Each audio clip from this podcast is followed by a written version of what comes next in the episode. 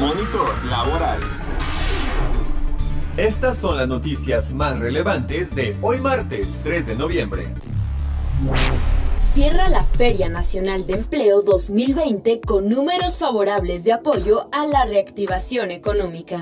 Con 47.811.000 personas buscadoras de empleo inscritas, 38.443 vacantes ofertadas, 1.618 empresas participantes y la posible colocación de 16.700 personas, cerró la edición 2020 de la Feria Nacional de Empleo que realizó de manera virtual la Secretaría del Trabajo y Previsión Social a través del Servicio Nacional de Empleo en apoyo a la reactivación económica del país. Marat Bolaños López, subsecretario de Empleo y Productividad Laboral, expresó que en el marco de la contingencia sanitaria, el SNE mantiene su operación y se actualiza adaptándose a las nuevas circunstancias. Ejemplo de lo anterior es el evento que se realizó fundamentalmente de manera virtual, pero siempre con la premisa de estar cerca de quienes buscan trabajo. En este caso, se benefició principalmente a los jóvenes, que son quienes mayor experiencia en navegación digital tienen.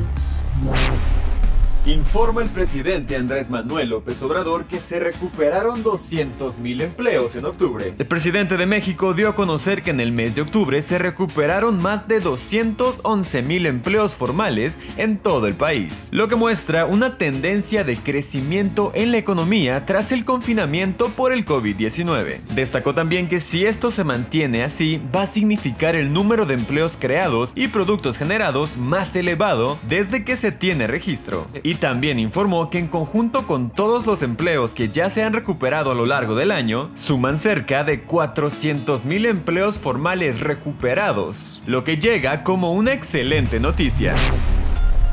Informa el INEGI que se recupera 12% el PIB en el tercer trimestre. El Producto Interno Bruto mostró una recuperación de 12% en el tercer trimestre respecto a la caída de 18.7% registrada en el trimestre previo. Esto de acuerdo con la estimación oportuna difundida el viernes por el INEGI. El PIB de las actividades secundarias donde se clasifica la industria y la construcción registró en el tercer trimestre un crecimiento de 22 y el PIB de las actividades terciarias, que incluye diversos servicios y el turismo, creció 8.6%. Para los analistas financieros, esto demuestra que la economía muestra una notoria recuperación luego del desplome de 18.7% que sufrió el trimestre pasado.